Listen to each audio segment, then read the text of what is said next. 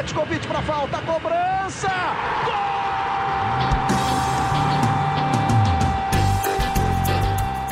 Está entrando no ar o podcast Sabe de quem? Do rubro negro, da nação, é o GE Flamengo.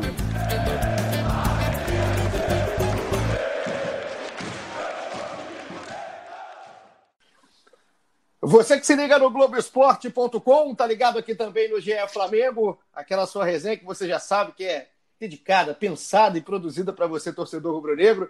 Eu sou o Igor Rodrigues, hoje estou aqui para falar de jogo de futebol. Rolou a bola nessa volta do Campeonato Carioca, com polêmica ou sem polêmica. O futebol voltou aí no Rio de Janeiro com a vitória do Flamengo por 3 a 0 diante do Bangu, partida válida pela quarta rodada da Taça Rio. A gente vai falar sobre o que foi esse jogo, que o que está sendo né, esse novo futebol aí no Rio de Janeiro. E para isso, vou falar com quem estava lá. Né? O jogo não teve a transmissão. E quem estava no estádio aqui, na nossa equipe do Globoesporte.com, setorista do Flamengo, é ele, Caê Bota, que não só de podcast vive, muito mais do que isso, faz também a nossa cobertura do Flamengo. E estava no Maracanã na noite de quinta-feira. Caê, já te dá o nosso muito bem-vindo. Seja muito bem-vindo. Aqui um grande abraço virtual. Estamos longe, cada um na sua casa eu vou começar aqui, além de te dar as boas-vindas, já te fazendo uma pergunta, cara. Antes a gente entrar em campo, para a galera que está escutando no globesport.com.br podcast, no Spotify, em todos os aplicativos que a gente oferece, vamos primeiro falar do que, que foi esse novo futebol, né? Como é que foi para você aí a chegada? O que, que você aí, como repórter, viu ali de diferente? Tanto nos protocolos da segurança para entrada, dos jogadores, da imprensa, como é que estava o entorno? Queria um pacotão realmente do que, que foi esse novo futebol antes da bola rolar. Fala, Igor. Tá carente hoje, hein, cara? Falou uns quatro minutos e meio nessa abertura do podcast aqui. Eu achei que eu já podia, é saudade. podia botar o almoço aqui, sentar, ficar esperando, mas então, é, vamos começar aqui esse podcast é, seguindo os protocolos de informação, e o protocolo de informação é, indica que a gente primeiro precisa falar sobre tudo que, que é, enfim, que estava ao redor dessa partida, que foi muito mais do que uma partida de futebol eu diria até que a partida de futebol em si foi o que, que menos importou, mas vamos falar sobre ela também, que acho que é importante, não adianta a gente também descolar uma coisa da outra. Assim, é, foi um clima que, a, ao chegar no Maracanã, eu confesso que eu até me, me surpreendi assim, com, a, com a movimentação.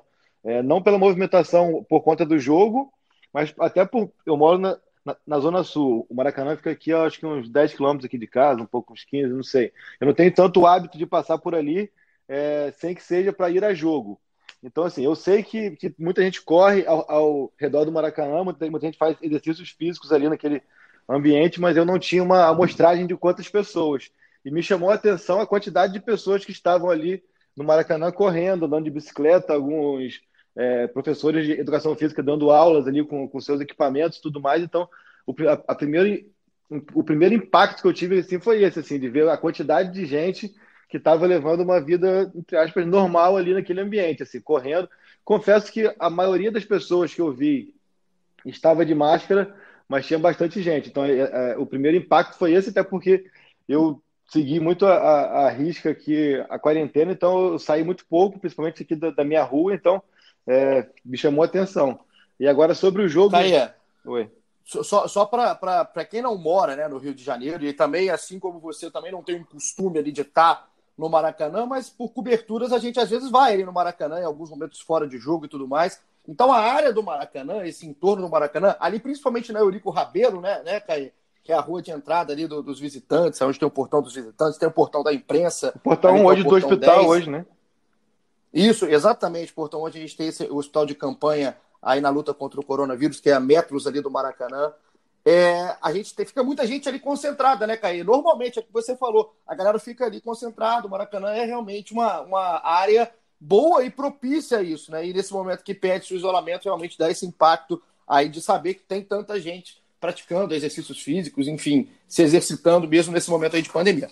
Pois é, então aí quando a gente chegou lá, a gente começou a, a se familiarizar com as novidades é, de logística mesmo, assim. Os protocolos começaram muito pelas logísticas, tanto que a, é, é, a gente estava se direcionando para o portão 2 para acompanhar a chegada dos ônibus. Aí a gente foi informado de que os ônibus chegariam no portão 9, por conta do portão 2 estar isolado, toda aquela área ali da rampa da UERJ e tudo mais ali é, aquele, aquela volta que a gente faz ali pelo Célio de Barros está tá isolado por conta do hospital, então o portão 2 estava isolado, então os ônibus entraram pelo portão 9, também seguiram um protocolo de, das delegações se informarem, para que tivesse uma distância entre o horário de chegada de um e de outro. Então o Bangu chegou por volta de 7 e meia, e aí colocou o ônibus lá, aí o ônibus é, para no portão, não vai até lá dentro, aí os atletas de comissão técnica descem mais é, espaçado, cada hora um descia, outro descia dois minutos depois, um minuto e meio depois, para que desse tempo de que quem passasse por aquele, é, aquele setor ali fizesse toda a higienização necessária é, com, com câmara de desintoxicação e tudo mais, desinfecção, perdão, é, e tudo mais, passasse por todos os protocolos e seguisse para o vestiário. Então foi esse processo. O Flamengo chegou é, meia hora depois, já era quase 8 horas da noite, uma hora antes do jogo, que também é bem diferente do normal. Geralmente o time chega duas horas antes, uma hora e quarenta, para poder aquecer, fazer tudo, tudo isso, mas a recomendação era de que ficassem dentro do vestiário o menor tempo possível. Então o Flamengo, por exemplo, que chegou às 8 horas, ele praticamente só se trocou no vestiário e já foi para o campo aquecer, desceu e foi de novo para o campo jogar. Então, assim, é, coisas que fizeram parte do protocolo. O protocolo de quem esteve em campo para trabalhar, tipo fotógrafos, repórteres como o Eric Faria e tudo mais, é, eles seguiram esse protocolo da, da Câmara de, de Desinfecção, mas também realizaram exames de PCR na hora ali, porque para quem estivesse em campo deveria fazer esse exame. A gente que ficou na, na tribuna não precisou fazer esse exame, perdão. A gente fez exame de sangue, perdão, mais cedo. Isso, isso, okay, isso aí é, é, a garoa do Rio de Janeiro, atrapalhando a voz de Caio é. né? O Caio ontem pegou essa garoa do Maracanã, não está acostumado, está três meses dentro de casa, aí já não tem mais essa imunidade, né, Caio? Mas tem que ter, tem que estar com imunidade alta, rapaz. Que isso, nem brinca com isso, não. Mas aí, seguindo aqui os protocolo de forma até cronológica, assim, a gente subiu, é, como, como eu dizia, a gente fez, fez, fez os exames de tarde, todo mundo ok, a gente, é, o acesso para a imprensa da tribuna, imprensa escrita, basicamente, foi para a tribuna, a gente passou pela câmara de, de, de, desinfecção, teve a temperatura medida e a gente foi lá para cima com aquela recomendação de isolamento social. Eu até conversei com amigos da FERJ, pedi que eu ficasse é, mais à vontade lá no sentido de, de caminhar em direção à arquibancada ali onde ficam as cativas, que aí foi fiquei bastante isolado mesmo, porque aí porque acaba que ali na, na tribuna onde tem as bancadas é, acabava ficando um pouco perto mesmo assim. Eu tentei me isolar um pouco mais é, do nosso protocolo, do nosso dia a dia foi isso assim. E aí a gente à distância observava dentro de campo muitas situações. Então o nosso fotógrafo André Durão fez registros bem, bem interessantes de questões como gandula com álcool em gel, limpando a bola a todo momento, é, no banco de reservas é, tinha aquela separação de uma cadeira com atleta, outra não, uma cadeira com atleta, outra não, os atletas todos com máscara, e aí uma coisa que fugiu um pouco do protocolo, e aí a gente vai ver até que ponto vai ter uma explicação isso ou não. Os dois técnicos estavam sem máscaras, a gente até entende que para falar, para gritar, atrapalha um pouco, mas se é o protocolo, é o protocolo. Mas também a gente tem que entender até que ponto o protocolo tem umas situações utópicas ou não. Né? Por exemplo, o protocolo ele indica que os atletas não se abracem em comemoração, o que é a gente já está vendo no mundo inteiro que é inviável, né? Assim, não, não, foi uma é bem difícil, né? Foi cara? uma bem difícil, cara. exclusividade do jogo do Flamengo. A gente vê lá fora Bundesliga, Premier League e tal, todos se abraçando normalmente. E aí fica também aquele pensamento: assim, por que que eu, numa numa jogada de escanteio o zagueiro abraça o atacante, fica aquele empurra-empurra, aquele contato direto ali, mas na hora do gol não pode abraçar, enfim. Mas a gente está é, aqui para relatar o que, o que a gente viu lá. Então, assim, é, basicamente foi isso. É, deixa eu ver o que, que eu lembro mais aqui de, de importante. Assim, ah, tinha álcool em gel em todos os lugares assim disponíveis, até nos acessos ao gramado mesmo ali. Tipo, nos corredores de acesso ao gramado tinha álcool em gel. É, basicamente foi isso, assim, cara. Protocolo, até parei para reler ontem o protocolo, ele, ele é, é, até simples, assim, simples no sentido de, de, fácil, de fácil compreensão e parece ser de fácil execução, e pelo que a gente viu ali, foi tudo bem feito diante do que está no protocolo da FERJ. Assim. Não tem conhecimento médico, obviamente, tem conhecimento da, da, da, questão sanitária, mas lendo o protocolo da FERJ, o tal do jogo seguro, e vendo tudo que foi feito ali, parece que a maioria das coisas foi cumprida, foram cumpridas.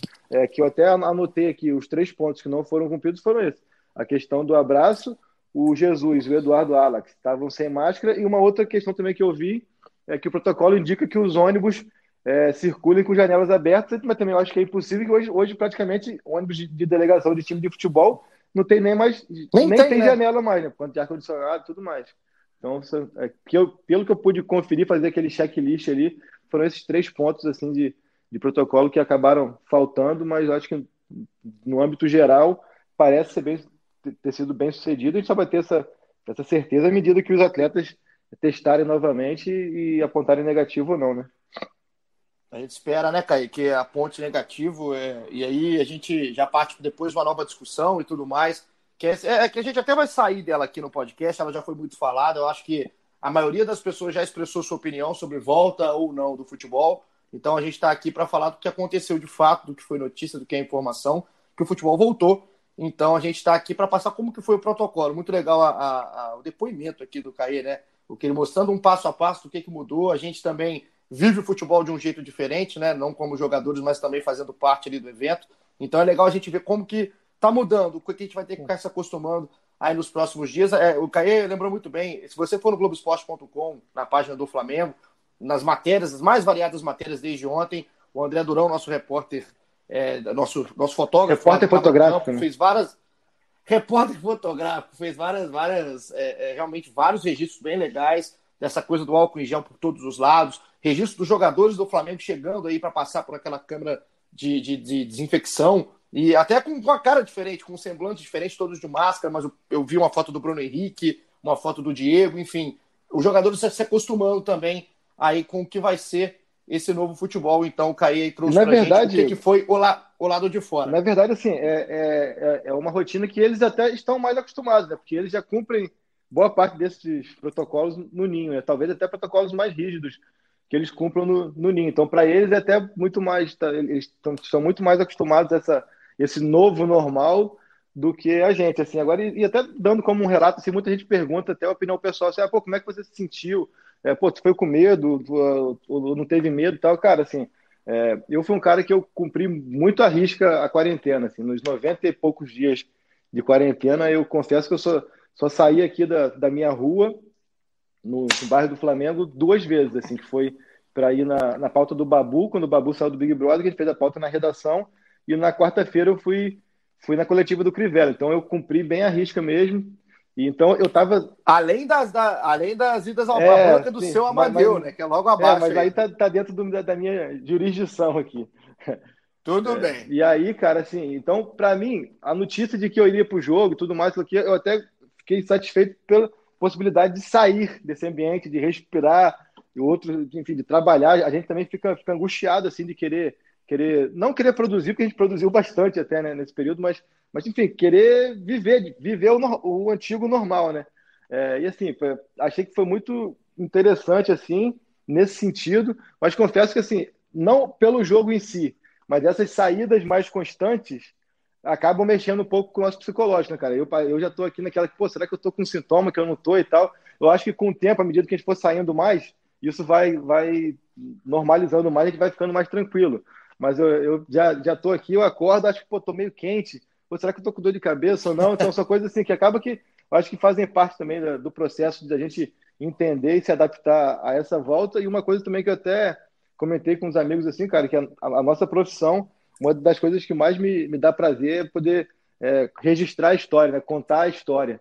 E querendo ou não, cara, é, independentemente de opinião pessoal, o que eu vivi ontem é histórico. Daqui a dezenas de anos vão, vão relembrar desse jogo como o jogo que voltou o futebol, o jogo do estádio vazio, o jogo do protocolo, o jogo de tudo isso. Então, assim, profissionalmente, eu acho que foi um, um momento muito, muito marcante e é importante, assim, né? Pouquíssimas pessoas puderam testemunhar essa partida. E eu fui uma dessas. É, é importante, né, cara? É importante é, até para ver como que vai ser a sequência, como que foram realmente. Essa palavra protocolo, ela entra. Eu estou falando mais protocolo do que pai e mãe ultimamente aqui na nossa nova vida, né? Nesse novo mundo que a gente está vivendo. Então é legal até para a gente realmente informar. Jornalismo tem que é, é profissão essencial, sim, porque a gente tem que realmente mostrar o que está acontecendo nesse retorno. Ninguém sabe o que vai ser. Então a gente está ali na linha de frente. O Caí estava no Maracanã ontem. Agora, para a gente ir para dentro do campo, né, Caí? O pessoal que não assistiu ao jogo, o jogo não teve transmissão. O pessoal que conseguiu ouvir a transmissão, eu, por exemplo, estava ouvindo a transmissão da rádio. É, a gente quer saber o que foi o jogo, né? O que foram os 90 minutos aí de Flamengo 3 e Bangu 0. Vou te perguntar, vou, vou te fazendo perguntas que me fizeram. E eu falo, galera, não estou vendo o jogo. Uhum. É, a gente está vendo aqui, está escutando o jogo, então vamos parte a parte. Primeiro eu quero saber sobre a condição física dos jogadores do Flamengo que você viu nos 90 minutos. O Flamengo entrou é, em campo com aquela escalação com Diego Alves, Rafinha, Rodrigo Caio, Léo Pereira e Felipe Luiz. William Arão, Gerson, Everton Ribeiro, Derrascaeta, Bruno Henrique e Gabigol. É aquela escalação que você já está acostumado com o Léo Pereira, como a gente noticiou, né, Caio? Durante a semana Sim. aí, semanas para trás, que era o Léo Pereira, aí o escolhido pelo Jorge Jesus, a compor a zaga com o Rodrigo Caio. Esse foi o time que entrou em campo. E aí, durante o jogo, nesse novo formato, agora são, é, é a gente pode fazer, né? A gente está acostumando que se pode fazer cinco substituições falou, em três períodos falou, mais. A gente pode fazer, eu achei que você já estava pegando o lugar do Jesus. eu estou na comissão, eu estou na comissão junto com Jesus. E aí entraram na partida Thiago Maia, Diego, Vitinho, Michael e Pedro Rocha. Daqui a pouco a gente fala até do caso do Pedro, um pouquinho que chama, chama atenção, né? O Pedro é, ficou no banco o jogo todo, acabou não entrando mesmo com cinco substituições, isso também por causa do elenco do Flamengo, que é muito recheado. Mas a condição física disso, né? Como é que você viu o impacto físico de tanto tempo parado, mesmo de um retorno do Flamengo um pouco antes é, do normal aí aos treinamentos? Então, assim, particularmente eu achei que o time bem fisicamente, é, não achei que é, houve falta de perna, falta de fôlego. Talvez ali no segundo tempo, acho que o Rascaeta e o Ribeiro acabaram cansando um pouco, mas normal, natural, até pelo tanto que eles participaram do jogo por conta da, da, da retranca do Bangu. Então, nesse sentido, assim, não, não senti, até porque, assim, foi um jogo com uma exigência física muito menor do que a habitual, assim, até você, você falou em, em, protocolo, usando duas palavras também que a gente tem usado bastante aqui, é, isolamento social foi praticado à perfeição pelo Diego Alves, né, que ficou completamente isolado, isolado no campo dele, até fiz uma foto, publiquei no Globoesporte.com, a gente vê mais da metade do campo ali somente o Diego Alves, e aí, por outro lado, aglomeração foi o que existiu na frente da área do Bangu, né? Que aí era muita gente ali para um espaço de campo muito reduzido, onde o jogo se desenvolveu ali naquele sentido. E o Flamengo é, trabalhando muito bem a bola para buscar esses espaços, já que o Bangu se fechava bastante no, no, primeiro tempo. Não é exagero, o Bangu passou do meio-campo com a bola apenas uma vez. Foi até uma vez que teve um lance lá que a gente é, que eles pediram muito pênalti e tal. A gente, como não teve acesso a replay, muitas coisas Confesso não ter uma opinião sobre isso, uma bola que supostamente teria batido na mão do Arão, mas o Bangu passou do meio campo com a bola dominada ali para produzir alguma coisa somente uma vez, então foram, foram 45 minutos de, de, muita pressão do Flamengo, mas uma pressão que, assim, é, circulando a bola muito de um lado para o outro, buscando espaços, já que o Bangu se fechava bastante, principalmente no meio da área, é, a bola passeava com muita facilidade e rapidez, passou o trem, com muita facilidade. Passou o trem, é nosso trem aqui de sempre. Você falou aí do, do pênalti, né, Caio? Uhum. Aproveitando aqui enquanto o trem passa em Minas Gerais. É, foi um lance, eu estava vendo aqui, depois a gente estava acompanhando os melhores momentos junto aqui a, a galera que faz o troca de passes, que estava rolando no meio do jogo, né? E é um lance da esquerda, do ataque do Bangu, um cruzamento da esquerda, que a bola bate no Arão. E num primeiro momento não dá para entender, né? Mas aí com o replay que o pessoal parou aqui na televisão e tudo mais, parece dá a impressão de um toque no braço do Arão, né? Que a bola acaba é, estacionando no braço do Arão, cai, o Arão olha para o árbitro, o árbitro deixa seguir. É bom a gente lembrar que não tem VAR, não tem né, VAR. nesse retorno, já não teria. E não teria não teria, porque seria só em clássicos, né? né?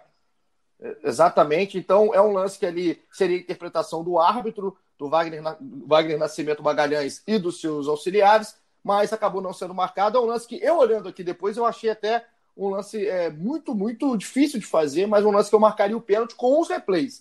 E aí, é, o que eu ouvi muita gente falar, eu estava acompanhando a, a, transmissão da Rádio Globo, Caio, queria até que você falasse também sobre isso. A questão que você falou que o Flamengo estava esmagando no campo de ataque, do Rafinha ter virado quase um ponta, né? Exatamente. Então, assim, a bola passeava com muita facilidade do Felipe Luiz até o Rafinha. Do Felipe Luiz até o Rafinha, do Rafinha para o Felipe Luiz. O Flamengo é, fazia muito bem esse balanço para buscar espaços e para tentar fa fazer com que a zaga do Bangu se abrisse um pouco.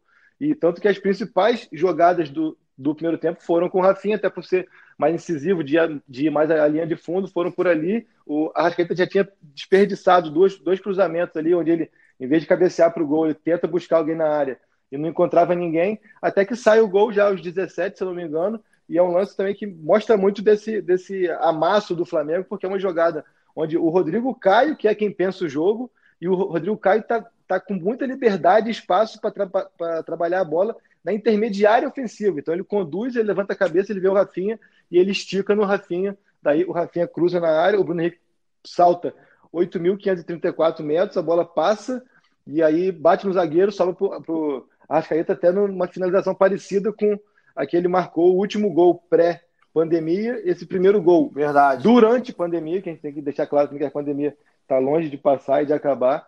Esse primeiro gol da volta foi dele. E aí o Flamengo que fez isso, que, que continuou dominando o jogo, mas naturalmente, e aí você entra uma questão, acho que é muito é, psicológica, acho que é natural. Naturalmente, quando você tem uma é, dominância tão grande sobre, sobre o adversário, a atmosfera não te empurra em nada, porque não tem torcida e não tem nada. Naturalmente, eu acho que você diminui o ritmo para um ritmo de treino, assim. Mas não foi aquele ritmo de treino é, no migué, assim, cansado. O Flamengo continuou em cima, continuou pressionando, marcando, é, forte em cima também, pra, recuperava a bola muito, muito fácil, muito forte, nas poucas vezes que o Bangu tentava sair, mas continuava em cima naquele assim, ah, uma hora vai sair o gol de qualquer maneira mesmo, então vamos, vamos tentar por aqui.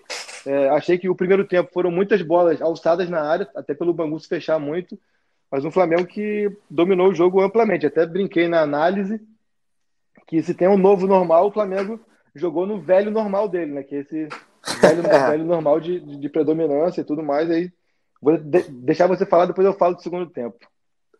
É, não, até para a gente entrar no segundo tempo, realmente, assim, o primeiro tempo você falou muito bem aí. A gente, eu queria até, eu queria, a gente queria poder falar um pouco da, da atuação do Léo Pereira, que talvez seja novidade, mas como você bem colocou ali nas atuações depois do jogo, inclusive na análise, ele e o Rodrigo Caio, junto com o Diego Alves, foram praticamente espectadores do jogo. Então é até complicado você fazer uma análise em cima do Léo Pereira, especificamente, individualmente, num jogo como ontem, nesse jogo de quinta-feira, nesse 3 a 0 mas é, indo para o segundo tempo, eu acho que a gente tem um pouco mais de elementos, Caí. E eu quero começar é, falando um pouco do Gabigol, antes a gente falar dos elementos novos, as novidades do Flamengo.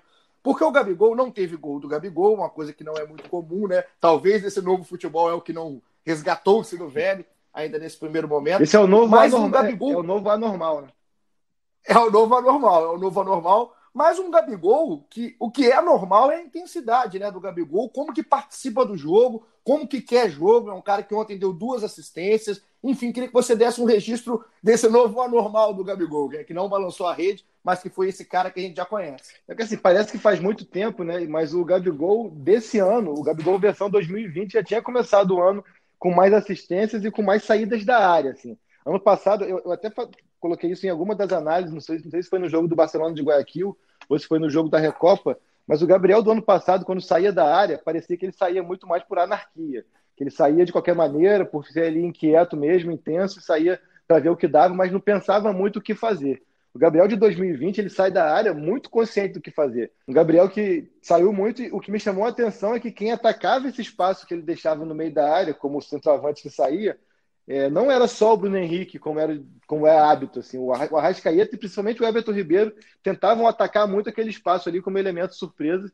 Não deu tão certo assim em jogada, até porque o Bangu não deu muito espaço para que houvesse é, buraco ali para esse tipo de infiltração, mas a gente via Arrascaeta e Ribeiro mais é, atacando esse espaço pelo meio e Gabigol saindo bastante, buscando a, a, as jogadas, é, nem digo jogadas individuais fora da área, ele tentando jogadas trabalhadas mesmo fora da área e foi dessa maneira que ele deu uma assistência para o Bruno Henrique e outra, outra para o Pedro Rocha.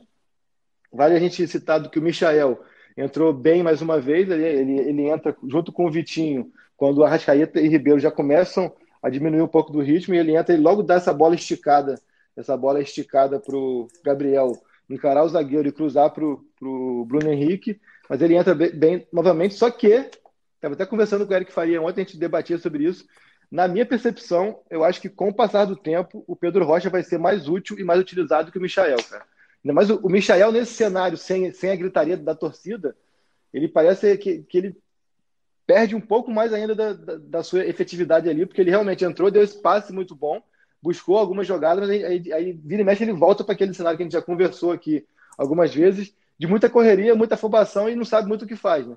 Eu acho que o Pedro Rocha é um jogador que consegue trabalhar melhor a bola e usar Existe muito, né, Caio, no futebol, isso não é, não é mentira. A gente conhece vários exemplos de jogador que realmente tem o combustível da torcida, todos têm, mas alguns usam isso muito bem. O Michael, nos jogos antes da, da, paralisação, a gente via isso, né? Como é que a torcida ia junto e levava o Michael, que tem uma qualidade, claro, mas é um cara que precisa muito também desse fator externo para conseguir colocar mais ainda esse futebol que ele tem. Eu queria. Você falou o nome do Pedro Rocha, até nessa comparação de quem vai ser utilizado, quem pode ser mais utilizado aí pelo Jorge Jesus. O Pedro Rocha, é, a gente tinha muita expectativa em cima do Pedro Rocha por, pela qualidade do jogador que é, mas o Pedro Rocha foi o cara que não conseguiu mostrar né, essa paralisação e ele consegue aí fazer o seu primeiro gol, talvez não no cenário que ele imaginou, até de forma mais melancólica e tudo mais. Só que é, eu queria saber para você, numa questão até é, informativa, de análise, mas também opinativa, do que você viu um pouco do Pedro Rocha, até desse primeiro gol num passe do Gabigol, o gol que fechou a vitória contra o Bangu. O que, que você espera do Pedro Rocha? Né? Qual é a expectativa a partir desse gol? Não da chegada dele, mas a partir desse gol, até de mais oportunidades, mais minutos para o Pedro Rocha agora ao longo da temporada. Então, na matéria, acho que da última terça-feira, quando a gente é, publicou que o Léo Pereira tinha sido mesmo escolhido por Jorge Jesus e que o time vinha treinando bem, a gente também colocou a informação de que o Pedro Rocha vem, vinha sendo um dos mais elogiados no, nas atividades, nos coletivos, assim, né? Ele tinha, vinha impressionando muito é, quem estava ali naquele ambiente, a gente até citou também o Michael e o Thiago Maia, acho que o Pedro Rocha, pela novidade, já que tinha atuado apenas 45 minutos ou 50 é, antes, antes da paralisação, chamava atenção pela, pela forma como, como ele vinha atuando, e ele repetiu isso, isso ontem, jogou pouquíssimos minutos, mas conseguiu fazer um gol, uma jogada até parecida é, com uma jogada, acho que no jogo contra o Boa Vista, ou o Cabel Friense, não me, não me lembro bem, que ele, que ele tinha sido utilizado, onde o Gabriel também dá um passe bonito para ele, só que nessa ele tenta chapar colocado e o goleiro pega da, da Cabo Friense. Ontem ele deu aquele biquinho por baixo do goleiro, conseguiu fazer o gol, vibrou bastante, até postou na rede social de que não foi o que ele sonhava, né, por conta da torcida, mas que era um, um dia muito marcante para ele. Eu acho assim, eu acho que o Pedro Rocha ele é muito interessante por ele dar muita opção de mudança ali dentro do jogo. Ele assim, mal comparando, claro que eu acho que o Bruno Henrique tem muito mais valências do que ele, tem muito mais qualidade do que ele, mas ele é um cara que assim como o Bruno Henrique, pode atuar pelo lado, pode atuar pelo meio, e ele ainda pode atuar um pouco mais recuado ali, fazendo a função meio que do Arrascaeta. Então, assim, eu acho que é, por ele ter, por ele dar tantas opções ao Jesus, eu acho que ele, com o passar do tempo, pode, pode ser bem útil e bem importante. eu estava eh, pensando aqui, enquanto você falava, Caí, a questão das cinco substituições, né? O, o, ontem a gente não teve nem o processo da, da coletiva do Jorge Jesus pós-jogo, coisa que é normal também para gente é, na cobertura. O Jorge Jesus falou à Flá TV uma espécie de uma rápida coletiva ali, rapidinho mesmo, algumas perguntas, e ele fala da questão. Coletiva não, individual, né? né? A gente chama de coletiva, mas é, é, o individual ali, né? É um contra um. E o Jorge Jesus, ele falou da questão das cinco substituições, Caí, que nesse primeiro momento, por questão até física e tudo mais, de retorno, tem que utilizar cinco para realmente dar para rodar, para não quebrar os jogadores fisicamente e tudo mais. Agora, é, eu queria saber de você essas cinco substituições no Flamengo, né? Porque o Flamengo tem um time tão bom no primeiro e no segundo, né, o time que está no banco de reservas, que fica até ainda mais desigual né, para um adversário aí, no caso ontem foi o Bangu, porque o Flamengo muda um time e coloca praticamente um novo time que seria titular em vários da Série A para jogar um segundo tempo. Então, você acha que essa questão das cinco substituições equilibram ou desequilibram nesse momento, pensando aí no Flamengo, mas também pensando em jogos contra clubes maiores e tudo mais? Como é que você vê a questão das cinco substituições? Ah, não, eu, eu acho que o Flamengo tem ainda mais vantagem sobre os outros por conta das opções que tem no banco de reserva. Até me, me chamou a atenção ontem no Twitter, quando eu postei a escalação e tudo mais, um torcedor do Atlético Mineiro é, respondeu ali, até ele retweetou, não sei, e colocou assim, falou, pô, a gente achando aqui que vai, vai conseguir disputar com os caras, não tem como. O time reserva deles é melhor do que esse nosso que a gente está montando tal.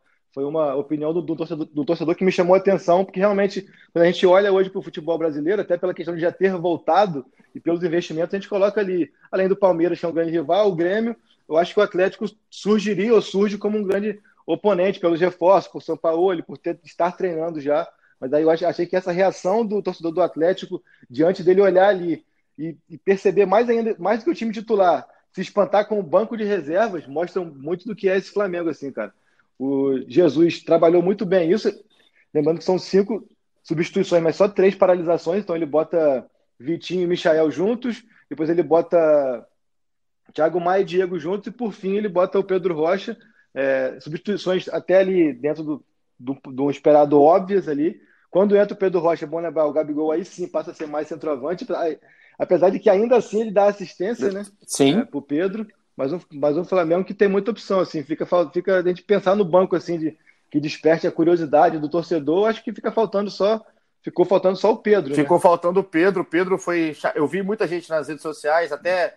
É que aí começa, né? É, o lado das cinco substituições para o torcedor é muito bom para o cara poder se acostumar com esses nomes que às vezes não tem tantos minutos. É legal para o cara, quando você tem um time que tem essas opções tão boas. Mas o Pedro foi um assunto, até para a gente terminar e fechar aqui o jogo, ô Caí, é, muita gente querendo achar algum, algum significado nessa, nesse momento do Pedro ter ficado no banco, não ter entrado. Mas também tem que olhar quem entrou, né? São jogadores também de qualidade, o momento do jogo, enfim. É, você consegue fazer alguma leitura dessa permanência do Pedro no banco ou não? É realmente coisa de jogo?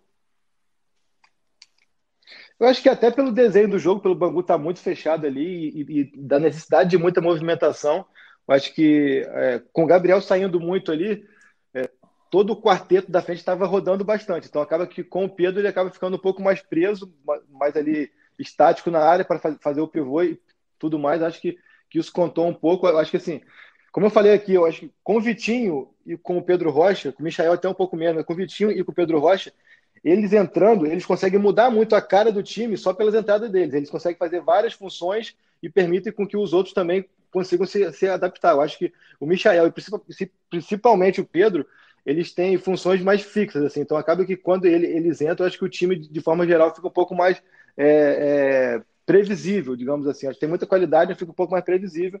Acho que pode ter sido essa, essa situação. E aquilo, a gente trouxe a informação aqui de que o, de que o Pedro Rocha vinha treinando muito bem. A gente, é, porque aquilo assim, a gente sempre olha para quem não está entrando, porque antes da Copa, antes da paralisação, perdão, a gente falava, pô, mas o Pedro Rocha nunca entra, o Pedro Rocha nunca entra. Agora ele entrou, são apenas cinco, apesar de já serem mais duas.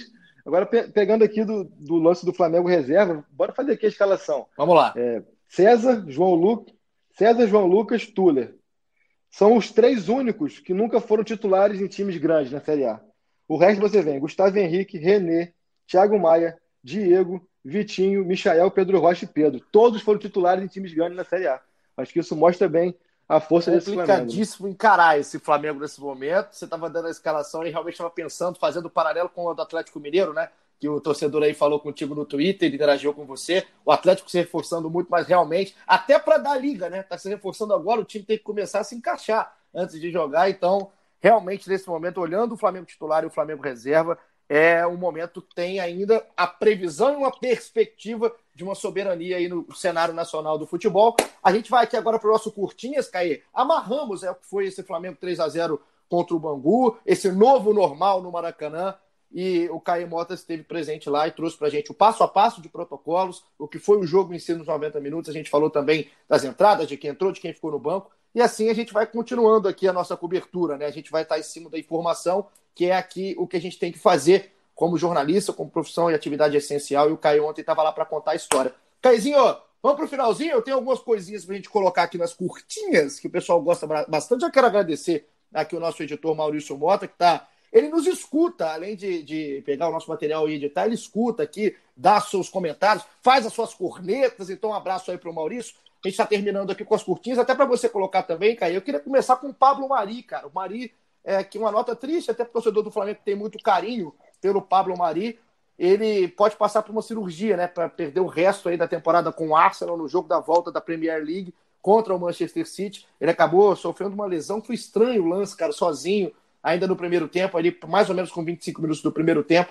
E aí depois, é, matéria, inclusive, que está aqui no Globoesporte.com, ele se machucou nessa derrota e pode aí passar por uma cirurgia perdendo o restante da temporada. Então a gente deseja sorte ao Mari na recuperação. É um cara que é legal pra caramba, né? Você viveu, conviveu com o Mari mais tempo aí também, Caí.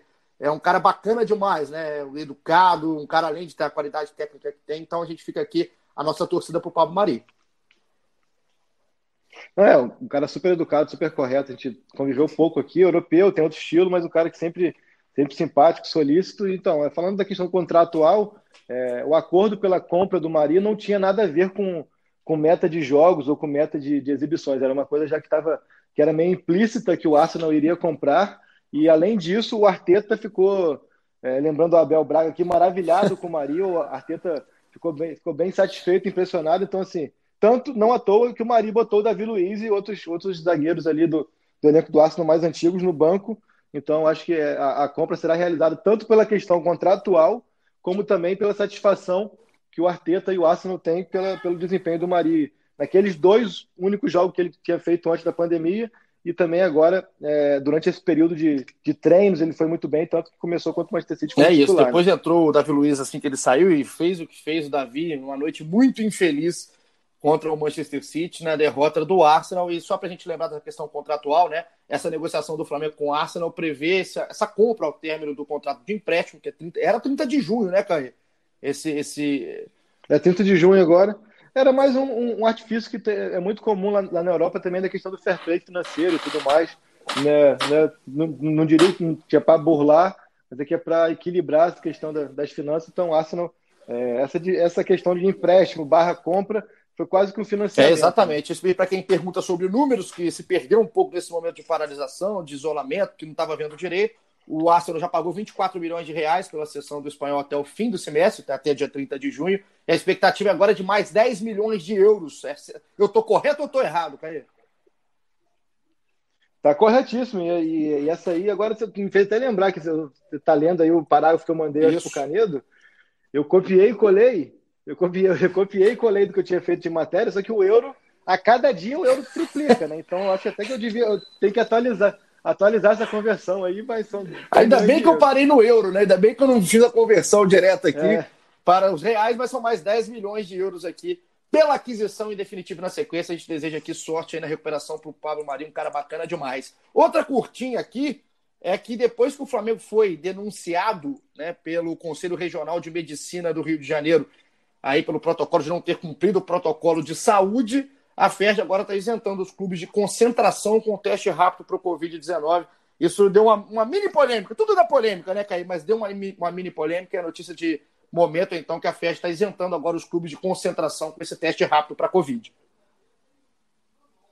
Pois é, isso até me chamou a atenção, até porque já que eles treinam diariamente, vão para casa diariamente, eu acho que o normal e o ideal seria você seguir o protocolo que tem sido executado no dia a dia, né? Entende que a gente, quanto mais concentrado, eles vão estar mais seguros, teoricamente, mas as pessoas que circulam naquele ambiente vão estar, vão estar indo para casa, dirigentes e outros profissionais, então, assim, não faria. Não vou dizer que não faria sentido, porque não tem conhecimento para isso, mas é uma situação que eu acho que dá para para flexibilizar mesmo assim, até porque o, é, já que a gente, já que o protocolo é para todos os clubes, a gente tem que entender que o Flamengo tem sim um hotel à sua disposição dentro do CT e tudo, e tudo mais, mas imagina é, outros clubes menores que não têm tanta infraestrutura, colocar um atleta 48 horas concentrados aonde para que de, de maneira que todos estejam testados e tal. Então, enfim, acho que acho que foi uma situação é, é, inteligente pela por abrir mão desse ponto, só que eu acho que não foi muito inteligente antes de, de, ter, de ter colocado esse ponto, lembrando que o Flamengo já não concentra, né? O Flamengo já, em jogos no Rio de Janeiro raramente concentra, mesmo jogos de brasileiro e tudo mais. Então fica essa. O que não o que não anula o fato do, do Flamengo ter, ter infringido a, a, lei, né? A lei, o protocolo. Mas é uma questão que não ficou muito clara aí do Exatamente. Porquê, né? A gente fecha aqui o nosso GE Flamengo, esse primeiro GE Flamengo pós retorno do futebol no Rio de Janeiro, vitória por 3 a 0. Caio, muito obrigado. Muito obrigado pela sua companhia de sempre aqui no nosso podcast, pela informação, pelos esses detalhes que você trouxe aí da sua experiência que você viveu nesse novo capítulo da história que a gente está vivendo aqui no futebol brasileiro. Não, maravilha, foi um prazer, como eu falei, assim, a gente tá, é, tem que contar a história mesmo, né? Como você falou, a atividade é essencial, principalmente quando passa é, por momentos como esse aí de, de volta aos jogos e tudo mais. E segunda-feira tem, tem especial, né? Exato, e terminar desse jeito que você agora acabou adiantando muito bem, temos um especial com a rapaziada do grupo Menos é Mais, já está tudo pronto, a gente já está na expectativa aqui. Para você que é mais do samba, mais do pagode, a gente conversou com a galera do Menos é Mais, o Duzão, o Ricardo, ali que está sempre no staff com eles. E foi legal pra caramba. Eu e Caê contra a Duzão e o Ricardo no desafio de futebol e pagode, de Flamengo e pagode. Então, é, até para você que não gosta, tá? Você não é aquele cara. Você é mais do rock, você é mais do outro lado, problema nenhum. Os caras são sensacionais, você vai ouvir muito de Flamengo. Então, segunda-feira, a gente tem esse especial com o Grupo Menos é Mais. A gente volta também na semana com mais factual, com mais o que está rolando do Hard News do Flamengo. Agradeço demais de novo aqui ao Caê, a você que está na nossa companhia de sempre, mandando mensagem, sugerindo assuntos, sempre muito legal ter a sua participação, mesmo quando não é direto, que a gente não consegue, às vezes tem que ser de bate-pronto aqui a gravação. Mas muito obrigado pela sua companhia, sempre com a edição aqui do Maurício Mota. Um abraço, Mal Mal. Tamo junto, até semana que vem e aquele abraço.